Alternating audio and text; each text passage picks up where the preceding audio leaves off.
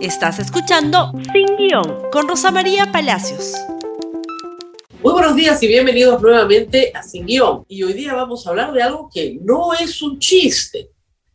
Las denuncias sobre corrupción que alcanzan al presidente de la República no pueden ser un chiste, no son graciosas. Son asuntos serios que la prensa tiene que preguntar, está obligada a preguntar el día de ayer el presidente de la República en un evento en el cual quería ah, mostrar las tablets que se van a regalar a los niños pobres del Perú. Eh, fue abordado por la prensa, se permitió que ingresara prensa. Hay que decirlo que esto es un cambio en la política de comunicación de Palacio. Y se permitió que hicieran preguntas al presidente de la República. Y desde el saque, la primera pregunta lo ofendió. Recordemos el incidente, por favor. Presidente, ¿qué tal? ¿Cómo está? Buenos días. Una pregunta muy, muy puntual, presidente. Eh, ¿Le mintió o no al Ministerio Público sobre reuniones con Carolín López? Porque hay una doble versión en una entrevista y con la Fiscalía. Esta prensa es un chiste. Estamos hablando de la educación peruana, buenos días.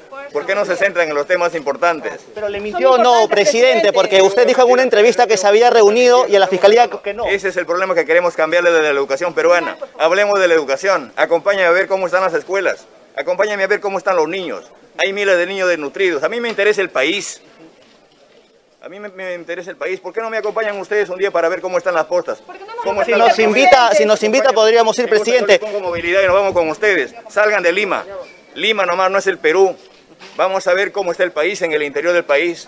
Lo resto que tengo que responder la tengo que hacer en su momento. Hoy el Perú me ha elegido para, para, para responder a las grandes urgencias que tiene el país. Y cuando vemos hacer una actividad, ustedes aparecen con, otro, con otra cosa. Pero céntrese en las cosas del país los restos que tengo que responder lo tengo que hacer en su momento. No entendí nada. ¿Ok? Supongo que se refiere a que en algún otro momento responderá. Pero el asunto es bien claro. El país lo ha elegido para ser presidente del Perú. Y ser presidente del Perú significa hacerse responsable por las personas a las que recibe en su despacho para hablar de asuntos de Estado, como por ejemplo la adjudicación de un puente que vale 272 millones de soles, licitación que ha sido declarada nula y que ganaran los patrocinados de Karelim López. Eso no es un asunto menor. Eso no es menos importante que la educación peruana, es muy importante. La corrupción en Palacio de Gobierno es un asunto importante. Y el desprecio por los medios de comunicación que tiene el señor presidente de la República tampoco es un chiste, porque nos desprecia. No es el único, ¿ah? no es el único. Para ser honestos, hay que decir que desde el poder siempre desprecian a los medios de comunicación.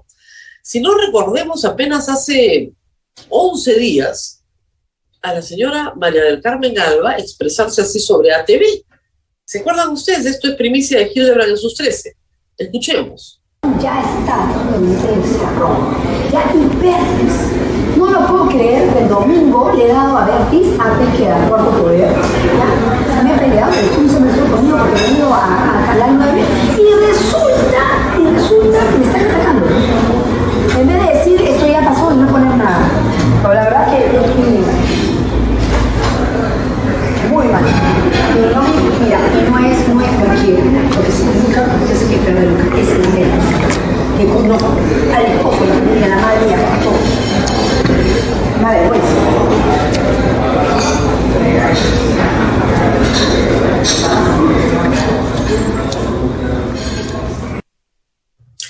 Se van a quedar sin canal.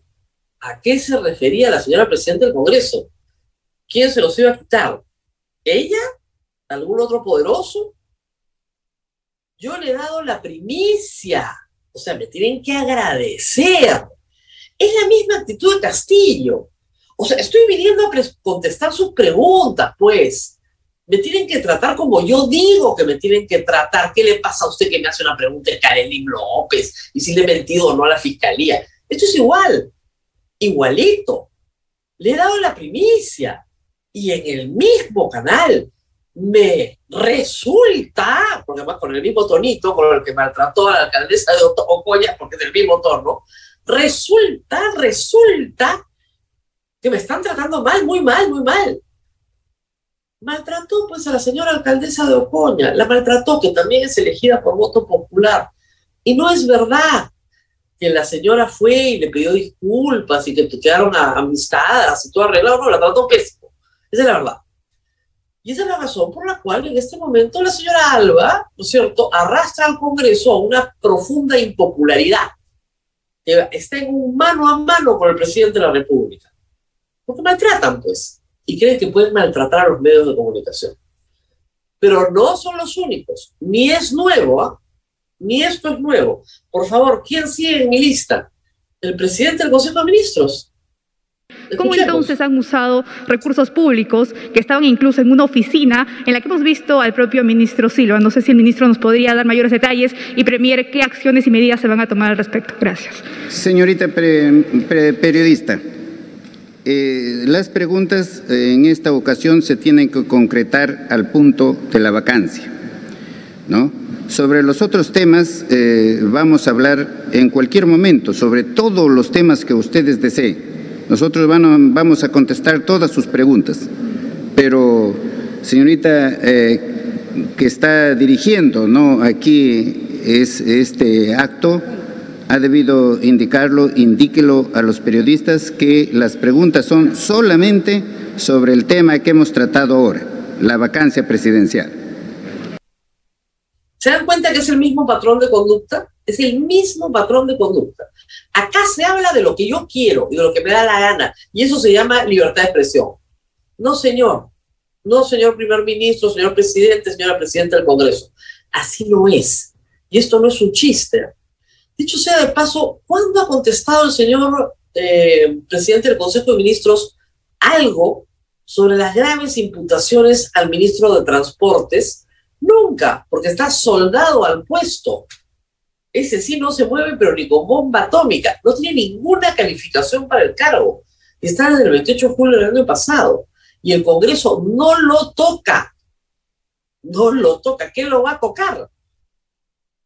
Pero se dan cuenta que es el mismo patrón. No hemos venido para hablar de esto. No, señor.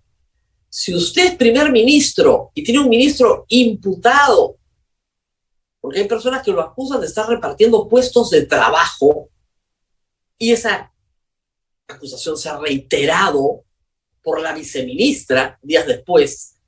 ¿Cuándo nos va a contestar? ¿Cuándo vamos a hablar sobre el tema? Si el señor presidente le dice algo a Fernando del Rincón y le dice otra cosa al fiscal, ¿cuándo vamos a hablar del tema? ¿Con los restos que le quedan? Pésimamente mal asesorado, que decirle al presidente. ¿eh? Su asesoría legal de muy mala calidad, porque lo está metiendo en un lío gigantesco. Igual con la señora María del Carmen Alba. Mejor ni que nos dé una entrevista. Porque si te da una entrevista es a cambio de una contraprestación. Ella espera que tú le des algo a cambio. Esa es la lógica que lamentablemente nuestros políticos tienen. Lógica que ya se expresaba por el presidente de la República desde el 28 de julio pasado. Esta lógica de hacerle creer a la población de que a los medios de comunicación nos pagan para que lo tratemos bien y que si no lo tratamos bien es porque no nos han pagado. Que todos somos una manga de mermeleros y por eso somos un chiste. Bueno, escuchemos al presidente de la República. Recuerden ustedes, 28 de julio. Regulación de la publicidad estatal. La publicidad del Estado, mediante la cual algunos gobiernos han realizado presión indebida a los medios de comunicación, para lograr beneficios políticos, paralizar las críticas e incluso orientar la línea editorial de algunos. Debe ser regulada de, de, mejor manera. En este sentido, en este sentido, estableceremos que este gasto se realizará dando prioridad a los medios de provincias y redes virtuales.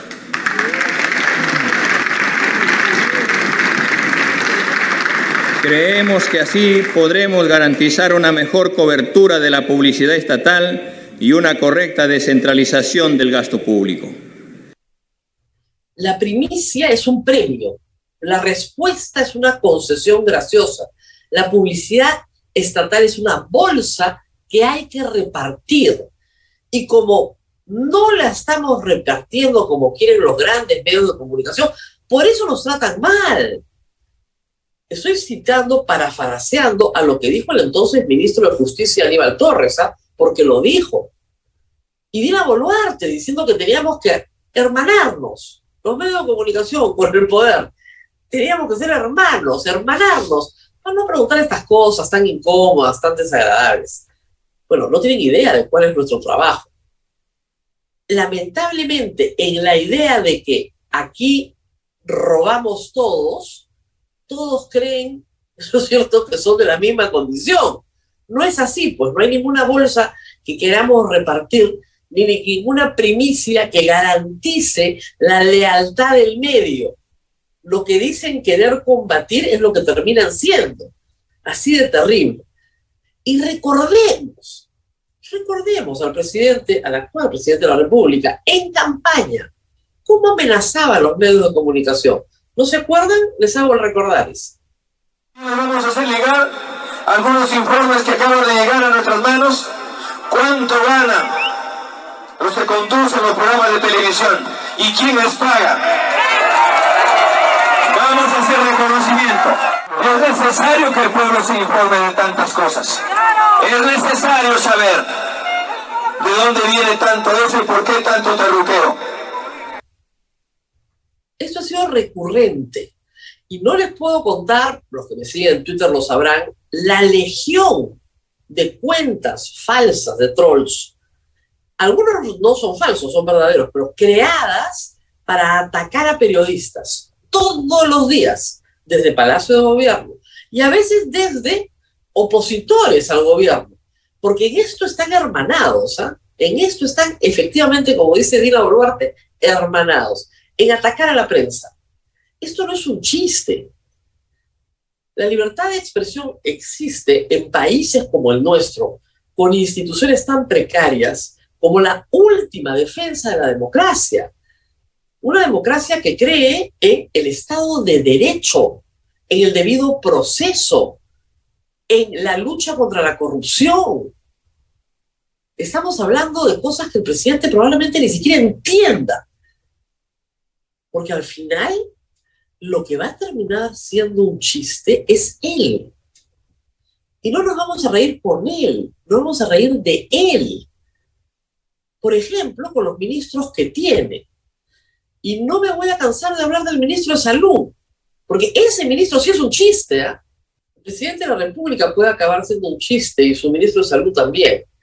Pero esto que vamos a ver ahora tampoco es un chiste encerrar a los trabajadores en el hospital de ATE mientras el ministro de Salud hace una visita, una visita pactada, por supuesto, absolutamente, eh, a ver, ¿cómo les digo?, coordinada.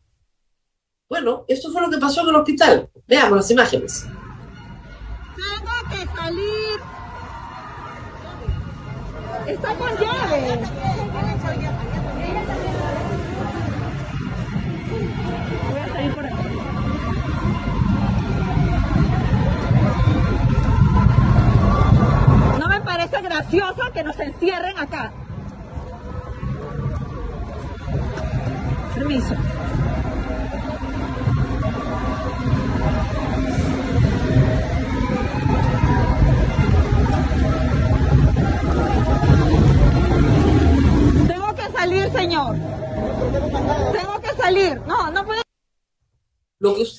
Viendo es la grabación del personal al interior del hospital de ATE que trataba de salir y no podía salir porque les habían cerrado las puertas. ¿Por qué habían cerrado las puertas a todo este personal que trabaja ahí, que incluye también a pacientes, etcétera? Porque estaba de visita el ministro de Salud. Y el ministro de Salud no quería ver a los trabajadores. Falta un informe del director o directora del centro que probablemente se eche la culpa, por supuesto, pero esto es sumamente peligroso. Si hay un incendio ahí, un terremoto, ¿por dónde escapa la gente? Un hospital que cierra sus vías de escape. Un lugar que se supone es un lugar seguro, que atiende la salud de las personas. Acá hay más imágenes, por favor. Veamos las siguientes. Las compañeras están cerradas, no les dejan pasar. Estamos de turno y no nos dejan pasar. A ver. Oiga, déjenos pasar. Va a pasar la señora para que le dé la cara a su bebé. Las compañeras están encerradas, no les dejan pasar. Oye, se pasaron, ¿ah? ¿Por qué no cierran la puerta? Las compañeras están cerradas, no les dejan pasar. Estamos de turno y no nos dejan pasar. A ver. Oiga, déjenos pasar. Va a pasar la señora para que le dé la cara a su bebé. Las compañeras están encerradas, no les dejan pasar. Oye, se pasaron, ¿ah? ¿Por qué no cierran la puerta? Este es el trato a la gente que nos cuida, a la gente que da su vida por la nuestra, a la gente que ha muerto en la pandemia. Una señora, una paciente que tenía que ir a darle lactar, no la dejaban pasar tampoco porque estaba el ministro. Y el ministro era mucho más importante que que el niño coma. Es una cosa increíble. Finalmente un grupo de trabajadores logró desde un pasadizo gritarle algunas cosas al ministro. ¿Y saben qué cosa gritaban? Queremos trabajar. Queremos trabajar, le gritaban al ministro. Mientras tanto, el ministro arrecimado está muy entretenido. Ustedes no se imaginan haciendo qué. Algo que solo un ministro de salud debe hacer. Reactivar la economía. Él se va a encargar ahora, el ministro de salud, de reactivar la economía. Escuchemos, por favor. Estoy elaborando el documento técnico que lo voy a presentar en sesión de consejo para el día miércoles y sea aprobado el aforo al 100% para que nuevamente toda la economía se reactive.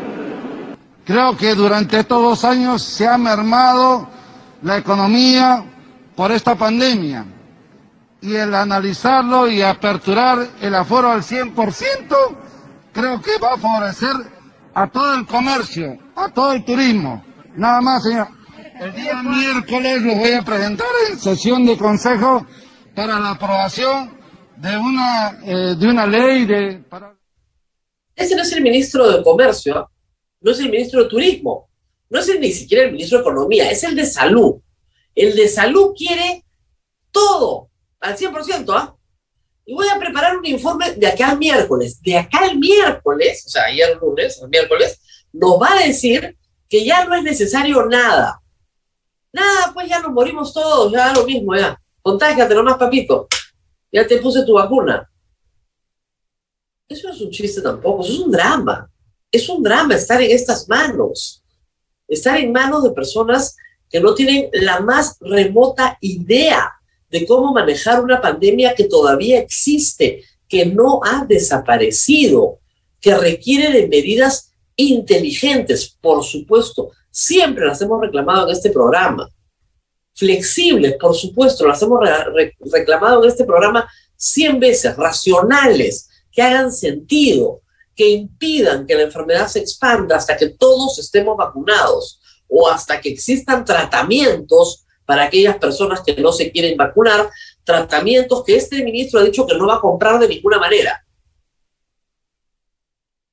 Ya todo el 100%, ¿qué? La próxima semana nos quita las mascarillas y cree que le vamos a dar un premio por eso. Cree que lo vamos a hacer héroe nacional. Este ministro de Salud es un peligro para la salud. Para la salud. Eso hay que tenerlo bien claro lo han rechazado todos los gremios profesionales, comenzando por su propio colegio que lo tiene investigado por ejercicio ilegal de la profesión. Y el presidente no hace nada. El primer ministro no hace nada porque es ahijado de Cerrón. Y hay que decirlo todos los días. El Congreso no hace nada. No le importa. 200 mil muertos después no le importa le dan lo mismo. Esto no es un chiste, esto es un drama. Y seguimos y seguimos y lo vamos repitiendo y lo vamos repitiendo y lo repetiremos siempre. Es una pésima decisión del presidente de la República poner a un irresponsable como ministro de Salud que genera las cosas que está generando en este momento ya, que ya tiene un impacto en la salud pública un impacto negativo en la salud pública. Como reitero, espero que no terminemos con el presidente, él siendo un chiste, y sus decisiones siendo un chiste, un chiste que causa dolor y drama para todos los peruanos. Muy bien, nos tenemos que despedir porque se me quedó el tiempo corto. Muy bien, nos despedimos y nos reencontramos nuevamente mañana. No se olviden de compartir el programa en Facebook, en Twitter, en Instagram y por supuesto en YouTube. Hasta pronto. Gracias por escuchar Sin Guión con Rosa María Palacios. Suscríbete para que disfrutes más contenidos.